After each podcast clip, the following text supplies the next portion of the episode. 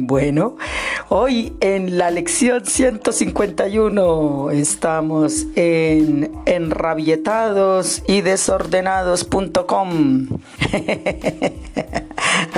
Bueno, eh, hoy estamos muy bien acompañados. Eh, estamos en este en vivo con Jorge, bienvenido, Samuel. Jonathan, Steven, María Camila, Juan José, Michael.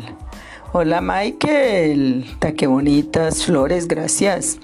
Nicolás, gracias Nicolás. Hola Martín, Juan Pablo, Geraldine, Juan Manuel, Dana, Valerie. Qué gustazo saludarlos en esta, en esta sesión del día de hoy. Entonces eh, vamos a empezar como siempre con buen humor. Eh, Isabela nos manda el chistecito. Gracias Isabela. Eh, nos dice que tienes wifi. sí, claro. y cuéntame, ¿cuál es la clave? La clave es, es pagarlo. pagarlo, estar al día y pagarlo. Bueno, muy buen chiste, muy bueno. Bueno, entonces gracias eh, por reírnos un rato. Y vamos a lo que vinimos, lección 151. Todas las cosas son ecos de la voz de Dios que habla por Dios. Ole, ole, ole. Vamos a ver esto que nos quiere decir.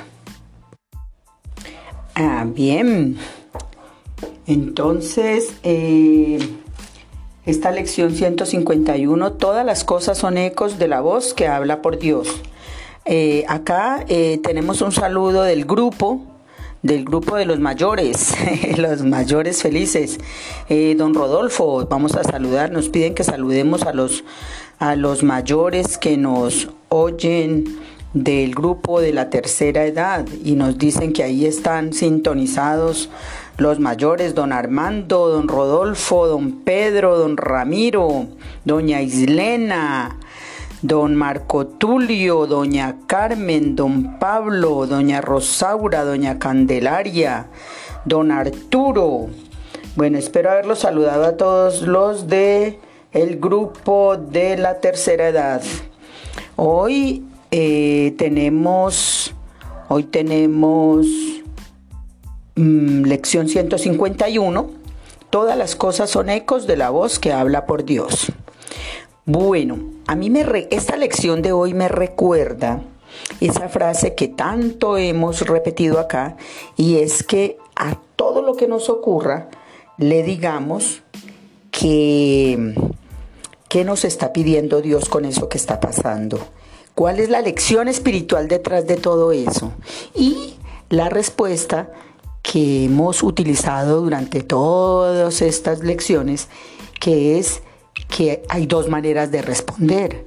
La respuesta que le da el personaje, o sea, tu personalidad, tu personaje, el personaje que tú has construido, de qué manera automática tienes para responder, o la otra, que es la que nos ofrece Dios, que es que todo lo que nos pasa es un pedido de amor. Todo lo que nos pasa es un pedido de amor y acuérdense que esto lo interpretamos como que Jesucristo está en el hermano. Jesucristo es el, Cristo es el hermano. Entonces, cuando el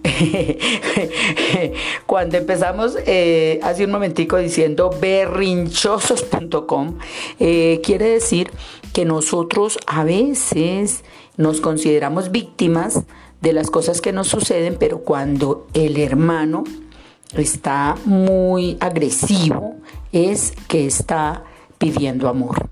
Es una petición de amor y el amor se expresa de muchas maneras. O sea, una petición de amor es que nos está pidiendo comprensión, que nos está pidiendo tolerancia, que nos es tolerancia en el buen sentido, ¿no? Eso también ya lo explicamos acá. Tolerancia no como que me resigno y me aguanto y soporto que me maltraten, no, sino como que me pongo en los zapatos de la otra persona y puedo verlo desde ese mirador, desde, desde el que esa persona está mirando.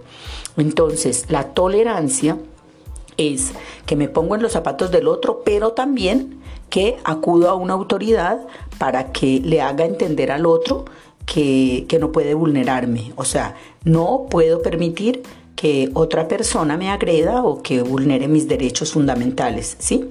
Pero si es un grito o si es una, una rabieta, si es un, un, eh, un arrebatamiento, pues, un, un resabio, si está resentido, está enojado y se está portando con mal genio, un mal geniado, pues eso nosotros perfectamente lo podemos eh, superar y ponernos en los zapatos de esa persona, entender que está pasando por un mal momento, comprender que está pasando por un mal momento y que eso que está haciendo es un pedido de amor.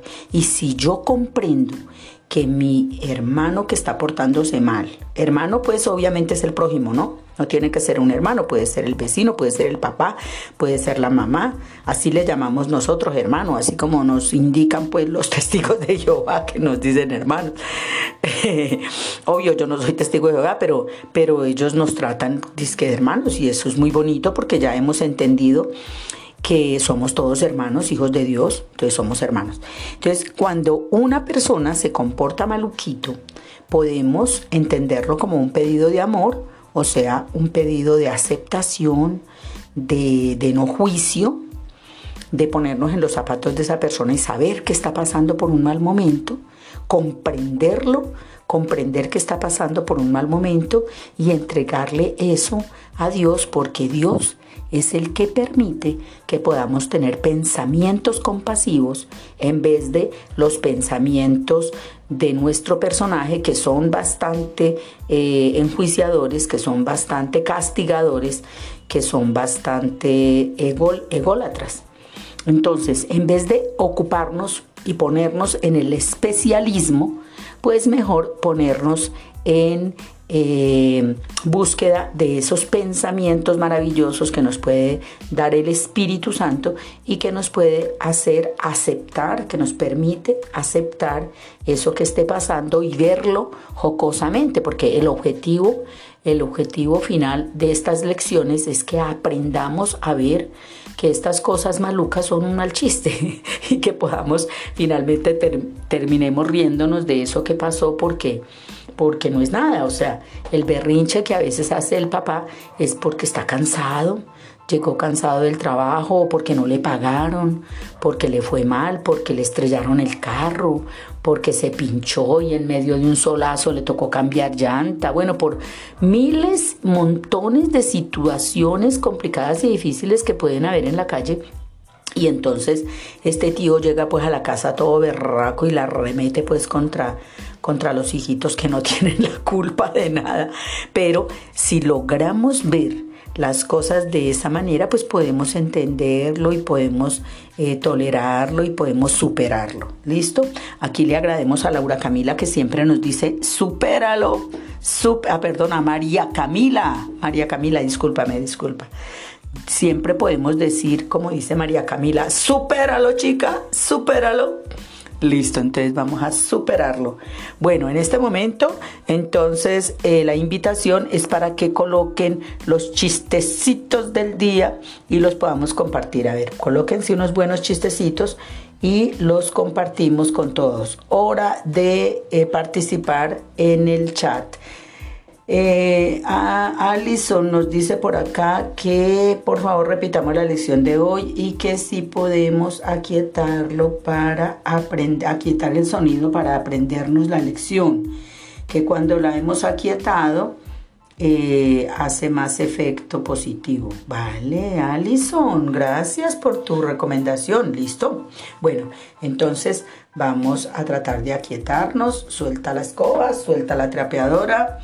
Eh, Alexandra ya deja de lavar platos, eh, Valentina ya eh, deja de contestar el chat y vamos a calmarnos todos, vamos a cerrar los ojos un momentico, vamos a quietarnos y vamos a repetir, vamos a repetirle a nuestra mente para que aprenda esta lección, para que la fije en el cerebro y para que se haga una realidad bonita en nuestras vidas. La lección 151 dice así.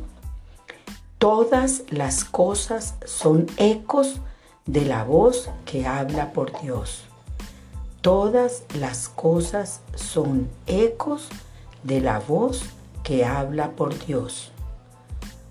Todas las cosas son ecos de la voz que habla por Dios. Repite este pensamiento mentalmente por ahí unos cinco minuticos hasta que se grabe en tu corazón. Todas las cosas son ecos de la voz que habla por Dios. Todas las cosas son ecos de la voz que habla por Dios.